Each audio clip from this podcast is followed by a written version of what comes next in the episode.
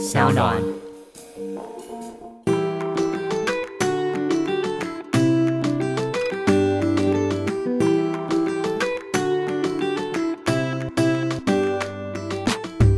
欢迎回到 Ivy 爱公维。今天呢，邀请到的是我这两个月见过他已经三四次的理科太太。欢迎理科太太。嗨，大家今天过得好吗？我是理科太太。怎么样？看我有没有看得很深？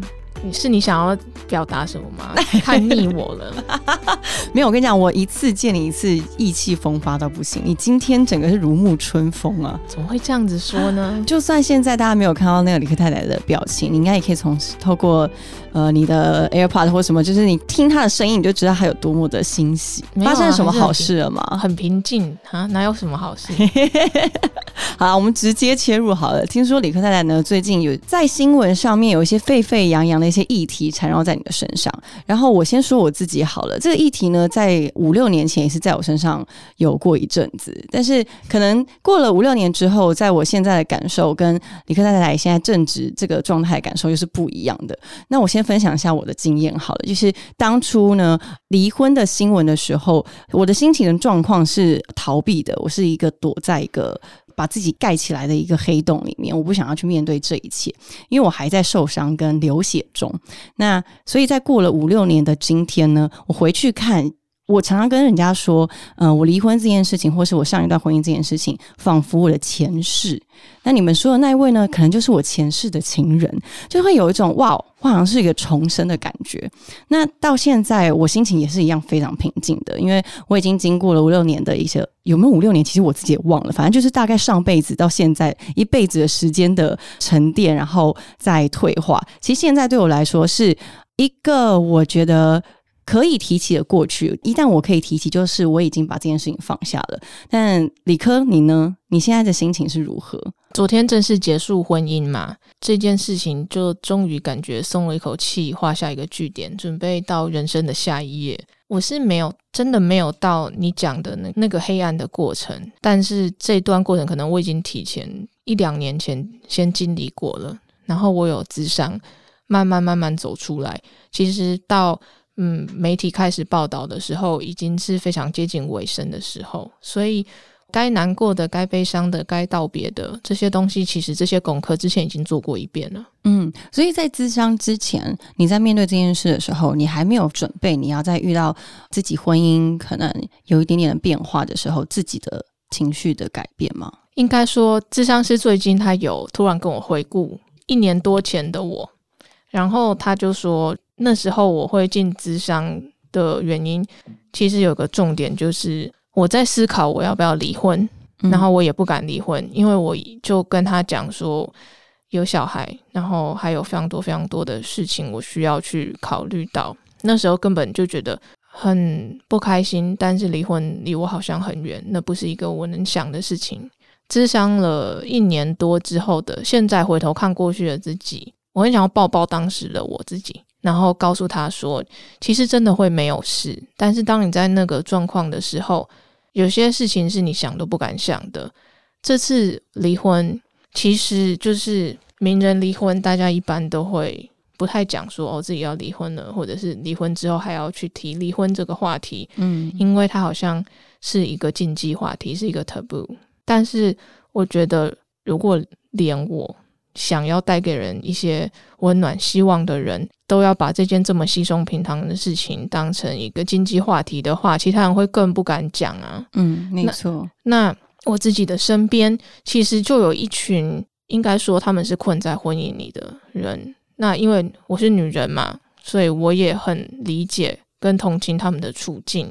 我就会觉得，其实，在某些时空背景上，我们是一群一群在一起的，我们是不孤单。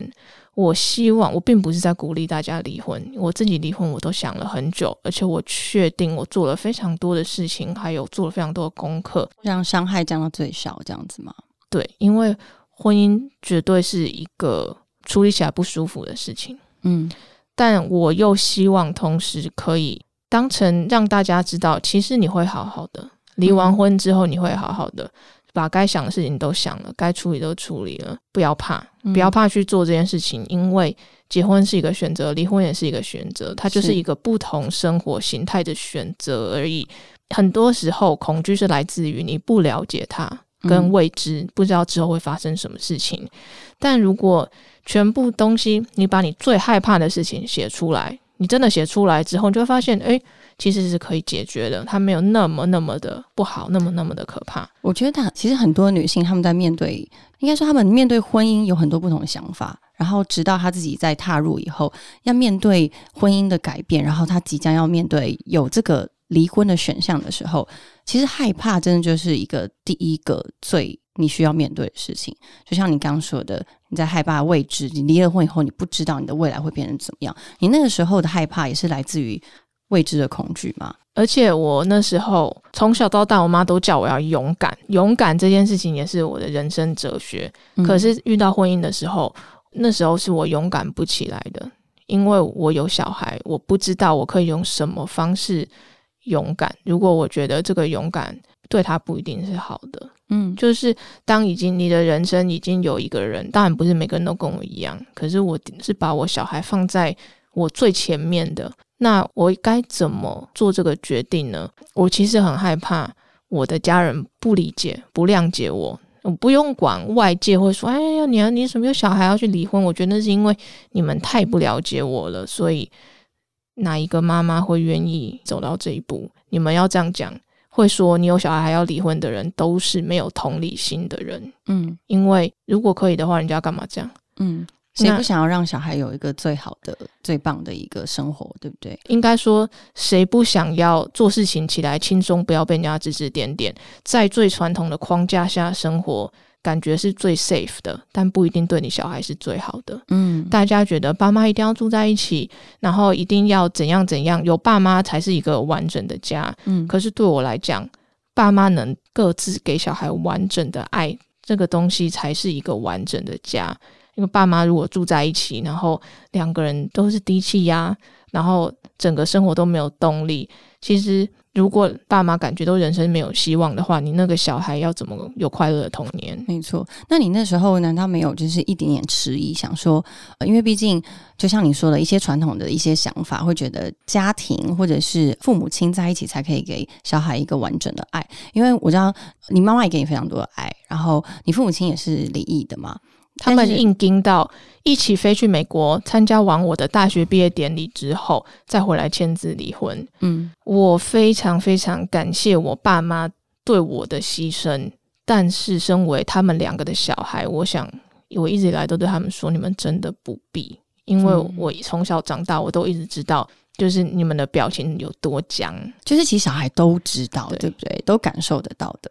所以其实从你自己过往的经验，你会觉得一段已经不标撑下去的婚姻，其实如果能够做一个及早的止血或是准备，是最好的吗？我觉得人是独立的个体，结了婚之后并不会改变这件事情。嗯，如果在婚姻里面给你带来的压力已经超过你可以承受的，你已经觉得你接下来。人生只要跟这个人在一起，失去希望，失去动力，觉得接下来只有痛苦的话，人就这么短短的一生，你不用选择用这样子的心态来继续生活下去。但我同时理解，婚姻跟交往不一样，因为对我来讲，它是一纸法律合约，里面还有财务的问题，小孩如果有小孩，各种责任义务上面的问题，还有两边亲戚的。交叉的问题，所以它复杂非常多。对，但也并不是好好解决，并不是不能解决的。就是我不觉得选择结束婚姻是一个不对的事情，我也没有在鼓励他。我只是说，大家如果真的觉得不是那么开心的话，像我一开始是选择去婚姻之商，我先去看看我可以怎么改。然后我们两个，是你一开始选择的路嘛，对不对？对，我觉得，我觉得我还是得试。我如果不试试看，试到最后一步，我我不愿意放弃。嗯，可是如果你全部的东西都试过了，你觉得我十年之后，我二十年之后再回头看，我已经不后悔了，因为我该试的试过，没有办法了。其实我觉得是这个心态很重要诶，因为很多的时候大家会觉得，好像你提离婚的那个人就是一个不负责任人，或是一个背弃者。但我觉得其实并不是，而是在于你对于婚姻的态度跟心态。如果你初期是真的很想要让这个婚姻持续继续下去，然后想尽办法的要去维持的，这样其实就是已经是代表你对这个婚姻的尊重了，以及你对于你这个另外一半的爱的表示。但是如果到最后你都已经用尽全力了，还是没有办法的话，我觉得就是放彼此一个更好的空间跟自由。所以你们在做婚姻咨询的那一段时间，对你来说是辛苦的吗？非常辛苦，我辛苦到当我 Google Calendar 显示我接下来十分钟之后我要去婚姻咨商，因为那时候疫情，嗯，我就会觉得好黑暗，我有点恐慌的感觉吗？因为在那里面很不舒服。嗯，我想要了解，他婚姻咨询是因为你说疫情，所以你们会是不是现场？哦，是视讯，所以但是你跟另外一半是坐在一起的，然后面对那个咨商师，对，坐在一起，我们就是一直就是在隔壁，你可以马上看到他讲，然后咨商师是跟你视讯，嗯哼，就像电影演的那样，就是他问了一个问题，然后你们来回答，这样吗？嗯，个别有个别回答的时间，嗯哼，所以你觉得黑暗的是你害怕你听到他。说的一些话，然后是你不想听的吗？还是你觉得这一件事情是一个遥遥无期、根本就没有成功的一条路？我在智商室里面看到的对方，让我对他真正的放下。嗯嗯，因为智商一开始看每个 style 不一样了。嗯，他会问你，你是想要离婚，还是想要继续在一起？对，然后从那边开始，我也是，我也是那时候才知道的。可能我觉得我。一开始真的是蛮爱面子的，然后我就觉得我人生的各个面相感觉都不错啊，为什么为什么会这样子？嗯，一开始当然是不能接受嘛，到最后接受了，我就想好，那我可以怎么样处理，怎么样解决？然后我也发现，因为婚姻这件事情是两个人，你没有办法单方面的做事情，嗯，然后到最后我自己开始自己。也有自己的咨商师，嗯，哎，那你自己的咨商师的心理状态，你觉得是因为这段解决婚姻之上的问题中带给你的影响，让你会觉得需要去看咨商师吗？我其实是从我人生最明显的东西，就是工作动力去。我一进去智商室的第一场第一场智商，我就跟他说。觉得我人生已经没有希望了，我没有动力做任何的事情，这跟我以前认识的我自己不一样。嗯，我想知道为什么我这么喜欢工作。对于你那个时候来说，你面对的是一个完全陌生的自己。我以前从来不了解自己，但是我对自己有一个很模糊的印象。嗯，当你发现你你你曾比如说你很喜欢吃松露，好了，嗯，你突然不喜欢吃松露，你就会想说为什么？像我是怀孕的时候闻到松露味就想吐嘛，嗯，那至少有一个解释。当大脑有一个合理的解释一个故事的时候，你就会感到安心，嗯。所以那时候我是你找不到任何的解释，我找不到，我焦虑，我担心，然后很黑暗。我想说，我怎么了？嗯。到那智商师就当然每个礼拜慢慢的帮你解开一点，解开一点，就带你嘛。到我最后决定，我得为我的人生负责，还有我小孩十八岁之前。我想要给他一个很快乐、很健康的童年。嗯，可能我继续下去的话，我提供不了。然后我就会想，嗯，那我懂了。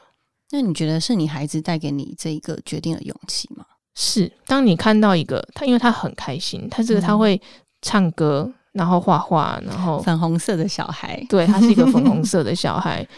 到外面的时候，我现在看的很多很黑暗的大人啊，我都会想。他曾经小的时候，可能是也是一个粉红色的小孩，嗯，但因为社会的经验、各种长大家庭的背景，让他变成一个这样子的人。我就会想说，那身为一个妈妈，我对我自己的期许就是，我希望他可以不要那么快社会化，他可以很做他自己，很快乐，然后保持他的良善，直到。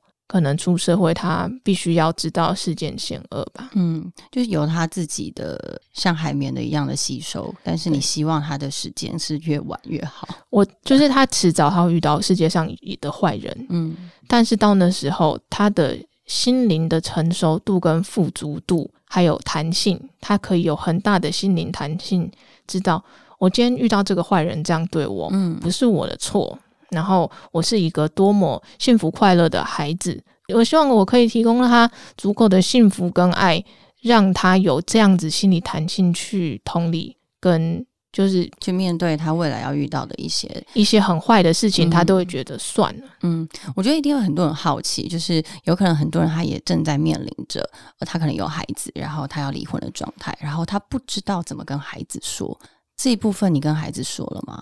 我说了，但是我也不知道该怎么说，嗯。所以我是从绘本，有人教我说，因为有分，因为大家是小孩年龄不一样嘛，对对对，所以有分学龄前的，然后稍微学龄后的青少年的有绘本，嗯。你可以学龄前你读绘本给小朋友听，像双倍祝福啊，像好事成双啊，这嗯。这类的绘本，你就可以跟他讲里面的故事，让他知道说爸爸妈妈分开了不是你的问题，是大人的选择。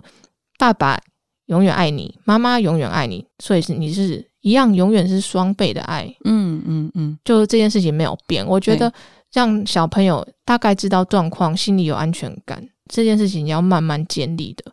那我毕竟第一次离婚嘛，所以这件事情有一个辅助，对我来讲还不错。嗯，就目前你现在跟他沟通这样的状态，他是接受度，接受度是高的。哦，我觉得双倍的幸福，这听起来很棒诶，嗯。是会让人家觉得哦，我不会因此而失去一些什么，然后我过往的一些安全感还是存在的。但这件事情是非常理想化的，嗯，因为夫妻之间一定是会有问题才会离婚嘛。是，那离婚之后，你需要非常的控制，非常非常的控制自己，因为我觉得我去上那个离婚合作父母的课，嗯嗯嗯，然后它里面有一个象限，我记得很清楚，就是一个是没有离婚，一个是有离婚，然后一个是父母的感情不好，一个是父母的感情好。嗯，如果你是没有离婚，父母感情不好，其实青少年他们后来调查，青少年的心理状态也不是那么好的。嗯，可是如果你是离婚的父母，但是在小孩面前感情是不错的，嗯他们不会受任何一点影响。嗯哼，也就是说，小孩其实是非常敏感，他们会选边站的。他有可能觉得，如果你让他感受到妈妈不喜欢爸爸的话，他小小的心灵是会觉得，我今天喜欢爸爸，是不是就是背叛妈妈？嗯嗯嗯我不想要这样，我想要小朋友可以自由的跟我说，他今天跟爸爸去哪里，对，然后他可以提到他，我也可以回应，然后他也可以跟他爸爸提到我，然后他爸爸也会回应。嗯这件事情真的是一个非常大的挑战，嗯，因为因为是一定要需要很多，就像你说的控制，需要非常大的控制。对对，因为等于是你要跳脱你跟另外一半的感情的一些情绪，然后你要站在第三方的角度去告诉孩子说。我是站在一个很功利的状态，你爸爸还是个好人，或者是你爸爸还是非常爱你的。但是这是对于一个本来就是有婚姻状况的人来说，这是一件很难的事情。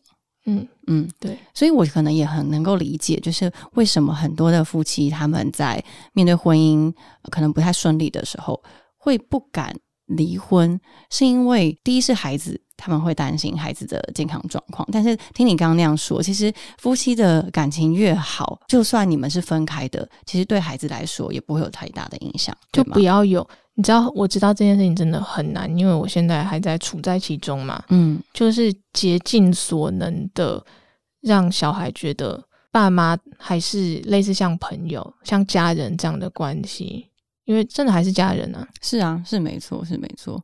嗯，所以那你之后有想好了，比如说，我我不知道你自己在离婚的当下的时候，你有自己模拟一个人家今天所谓的单亲妈妈她的生活会是什么样子吗？其实我已经这样过一段时间了，不用模拟。这句话这样讲好吗？但是可能也是因为也是因为疫情的关系，跟你们之前的婚姻的状态，你自己带小孩子一阵子这样子吗？嗯那这中间的过程中有什么心情可以跟我们分享吗？嗯，真的一个人带小孩是很辛苦，但是我也看到非常非常多的妈妈，他们就算没有离婚，他们做的事情跟我也差不多。嗯所以其实有的时候人不是害怕去做事，而是害怕孤单。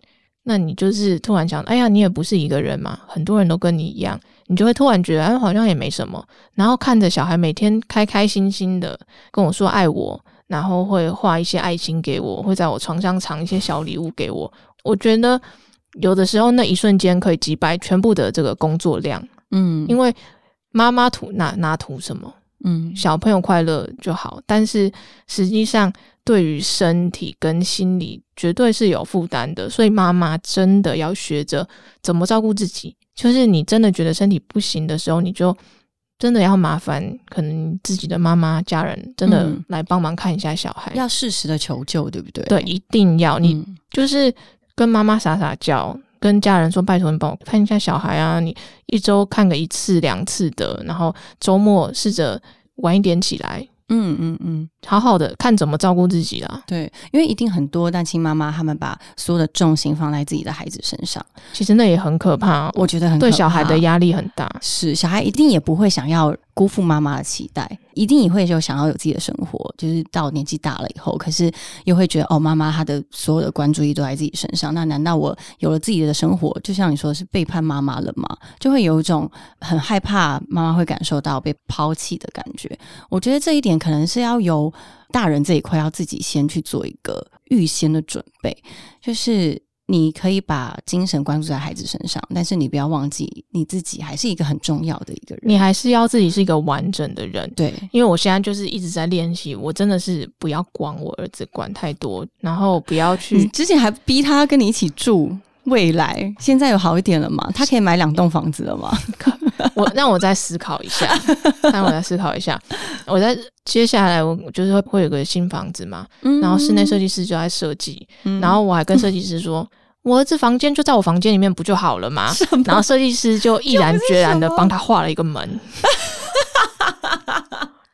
设计师是一个男生，他一定觉得这前面这个这个妈妈太可怕。怕了，我要救他的儿子，然后笔画的很大力画那个门，因为我自己知道啦，我自己知道我一定要有自己的朋友圈，嗯我要我自己的生活重心，嗯我才不会变成一个很可怕的妈妈，眼睛全部在我儿子身上，然后他的一举一动都，他以后一定会觉得我很可怕。我要一生让我自己变成一个跟他假装是朋友的关系。嗯嗯嗯嗯，我觉得你有这个自知之明是蛮好的，因为之前听你说要如何绑住他，我都觉得 Oh my God，还好你现在孩子还小，很需要你的爱。我儿子真的不用担心呢、因为他就是一个很奔放的孩子，嗯然后他不想要理我的时候，他就会自己跑开。哇，他也是很勇于做自己诶。对，嗯就像他每个礼拜四是要穿体育服的，嗯，然后他有一天，他礼拜四早上坚持不穿，死都不穿。我说你礼拜四就要穿体育服啊，对，他就说不是，不要，就是不要穿，不要穿。然后我我就只好依他了，但是还是把体育服装在他的背包里面。嗯然后那天礼拜四的晚上，他收到，因为我电子联络部嘛，老师就是那是群发的，然后就写说，哦，我明天要去校外教学，记得穿体育服。然后我在想，我儿子，我真的是佩服我儿子，我尊敬他，哇哦他知道，所以他死不穿，因为今天穿了，明天就没得穿了。哇，然后我就让我，我就你突然觉得他很独立了，对不对？我很感谢我儿子个性这么倔强，让我没办法逼他。嗯，然后我就心中有默默的感谢，然后我就跟儿回来跟儿子说：“哇，你真的是做事情真的是一板一眼。说他一板一眼，” 然后他听了感感觉也很高兴，就说：“嗯我跟你讲，你这样做就对了，因为妈妈不是全部对的，妈妈错你要跟我讲。嗯，那是不是你在跟孩子的相处，呃，应该说生了小孩之后，你才用另外一个方式在跟人相处？因为你拗不过你孩子嘛，但是可能在孩子之前，很多事情都是在你的掌控下的。对，对，那这样子的自己，新的自己，你还喜欢吗？很喜欢，很喜欢，因为我觉得更像个人。嗯，因为之前我看你的影片有说，就是你好像是你生了这个小孩，就像是你把你的心生出来一样。因为在这之前，你觉得你自己是一个没有心的机器人。我被我妈训练到很像人生只有完成任务，从小到大我都在破关完成任务，然后呢，结果呢，结果可以有什么？可是生了小孩之后，我才发现原来还可以这样，原来还可以这样看世界。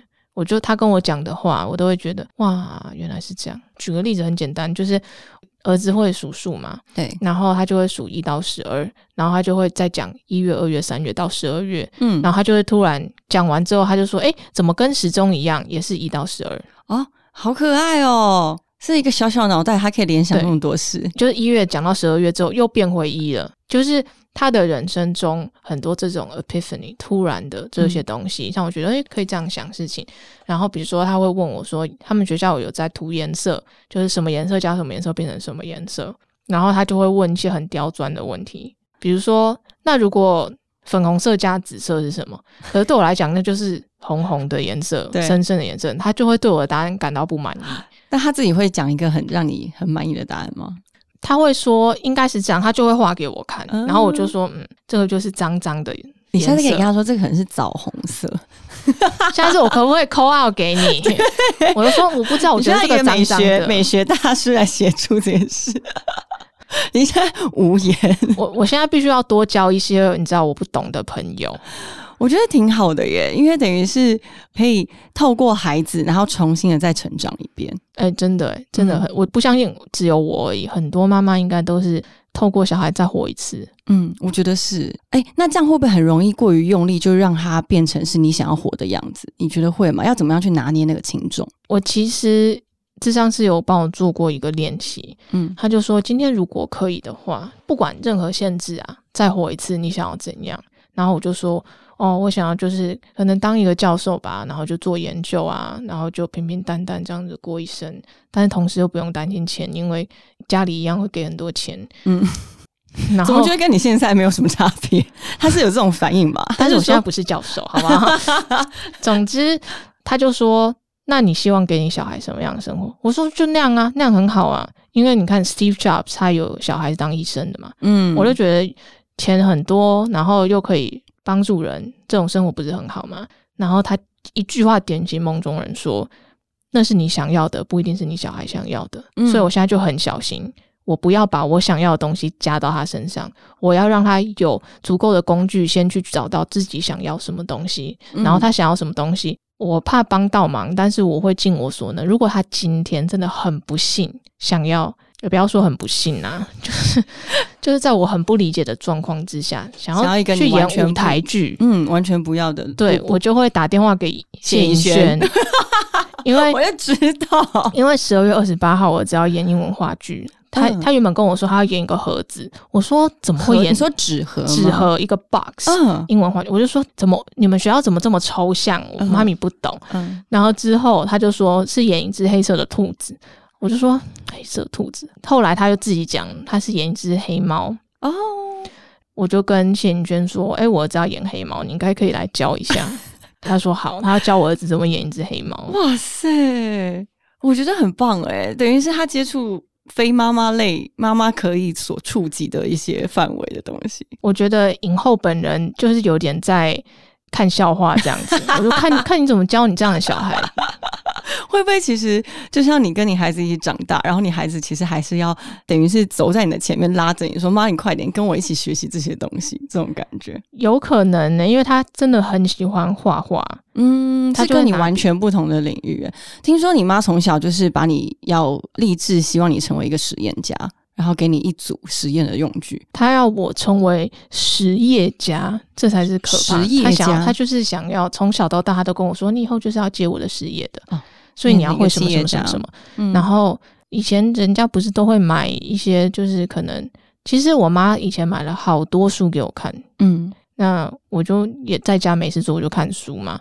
然后有一系列是实验的书，但是像也是他帮你选。小百科、小小百科、中国童话故事、这些都已经看烂了，嗯然后什么格林童话这些的，然后之后就是全部都是实验的书，然后我就会好奇就照着做嘛，因为真的太无聊了，所以是算被他洗脑成功啦。嗯，那一套书我以后一定会让我儿子再读一遍，你也要洗脑，看有没有。机会。哎、你有让他办抓周吗？对，有你会不会是只放你想要的东西？是我妈说你放 我妈只放了她想要的东西。放了什么？跟我们说。我妈放了钱、印章、听诊器听，有没有听诊器？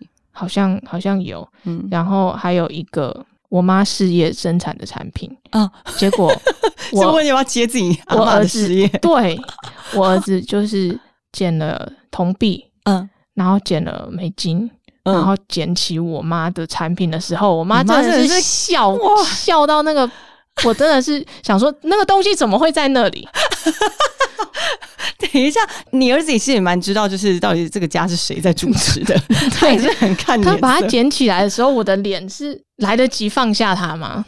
太好笑了。哎、可是那这样子，你儿子在你们家中会不会有一个，就是会有两层？第一是你你已经有已经比较软化了，已经就是放他让他自己去找寻这个世界。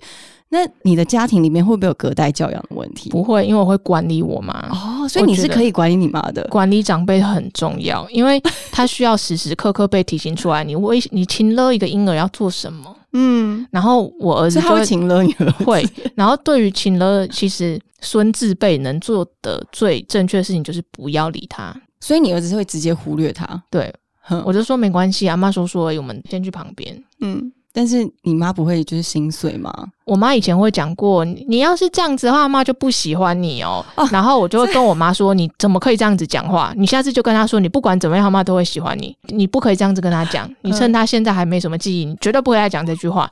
但我妈也算蛮上道的，她现在不敢讲，她我会到嘴边，她就再把它吞回去。她也是慢慢学习中如何当一个不情了的阿妈，阿妈，但以前她是情了你的。她请了我，我就真的被她请了，我现在也没有要理她。人都是要进步的，人都是要进步的，所以其实就算是我们刚聊到的单亲妈妈，她可能会有面临的一些生活的状态，其实都是可以有非常多的方式解决的，对不对？然后就像你说的，如果真的很困难的话，不要不好意思的向外求援。嗯而且人生最好是能帮自己放一些小小的幸福、小小的东西，你可以往前看的。比如说，哦，我想要只要再努力一下，三个月之后，我就可以去一个小旅行。嗯那或者是我有一间餐厅，我终于订到了，我可以去吃。你会觉得，其实人生的前面充满了非常好的事情。嗯然后我跟我朋友说，其实大家生活都有很多的难题，生活不一定全然都是好，可是每一天都可以是好的，嗯就看你怎嗯么看、怎么过。嗯，而且看你怎么样去把一个人家不觉得幸福的事，但你觉得是幸福的。对，嗯，我觉得非常棒诶。我因为你的这一番话，我相信有非常多在面临婚姻或者感情或者爱情，或者是在自己生命中遇到焦灼的人，他们会有勇气。可是我觉得那个勇气是来自于你不孤单，因为这世界上遇到问题、遇到困难的人太多了，有百百种困难都在等着我们。如果再让你选择一次，你会希望你的人生会是什么样子的呢？其实一直以来我都以为会当医生，但是我真的太怕看到血了。那时候你真的放弃医生或教授这两个，你可不可以当一个艺术家，或是我又不会画画，然后我也不会颜色。我真的老实说，我词汇啊，人的用词词汇，其实真的代表了一个人的思想。嗯我就是红橙黄绿蓝靛紫我看我还讲不出来，黑色、白色、灰色，我能讲出来颜色就这么多，嗯就表示我对于颜色的认识很少。嗯我对于老实说，我对于学科，就是可能国中、高中到我大学学的课程之外的东西，我真的是几乎跟一张白纸一样。我现在才开始在学，就觉得原你的人生这样，正要开始，我是觉得是这样子。我觉得也是诶、因为在我们之前聊过好多次，我不管是我们的 YouTube，到你的 YouTube，到今天的 Podcast，我从以前笑说你是一个巨婴啊，就是现在才开始长大，但在我眼里，我是非常非常的欣喜看到。每一个人，不只是你，就是任何一个人，还有这样子的一个转变，或者还有这样子的一个发展空间。因为你看，我们三十了嘛，三十以上了，很多人都会觉得哦，你已经定型了，你差不多是这样子，你的人生未来到五六十岁到你死亡之前都会是这样的。但我并不觉得，我觉得每一个人，不管他现在是几岁，你现在是可能你也可能在病床前，你都可能可以对自己有一些期待，你也可能每天都有不一样的改变，不管是透过发现自己，或是你的孩子、你的家人的爱人带给你不一样的感官跟感受，都是对于这个生命的热情的一个展现。好，哎、今天真的非常谢谢李克太来跟我们分享这么的直接。我觉得有时候啊，越是艰难的问题，我们越要去说。嗯说不是抱怨，而是说我们今天把这个大家的困难讲出来，把自己的疑虑讲出来，或许多一个人的想法，刚好就跟你一样，然后你就觉得哦，原来可以这样。嗯，其实就是一个案例的参考，我觉得是。因为以前从前我不说，是因为我可能还没走出来，但我觉得我现在可以跟大家分享，是因为跟你的想法一样，因为一定有很多人他不知道该怎么做，但我的方式不一定是最好，你的方式也不一定是最差，你要找到一个适合你的方式，而且所有的决定你都要为自己负责，还要为你身边的爱的人负责，那这样子就完全没问题了，不管你要做怎么样的决定都好。嗯，还有照顾自己啦。如果晚上睡不好的话，一定要去好好声音的网站买飞航模式。好，没错，飞航模式吃一颗的话，让你吃两睡到颗吃两颗啊吃两颗的话，让你就是睡到明天。有感帮助入睡，哎然后还可以增加深层睡眠。上班的话不要吃哦，老板可能会扣你薪水，不要当薪水小偷上。班的话可以吃太空人维他命，是 也是要吃两颗吗？也是要吃两颗。好，今天有算有带到了哈，有对公司负责了。我有对我有负责的，有，好了，我们今天谢谢李克太太，谢谢，我们下次再见喽，拜拜，拜拜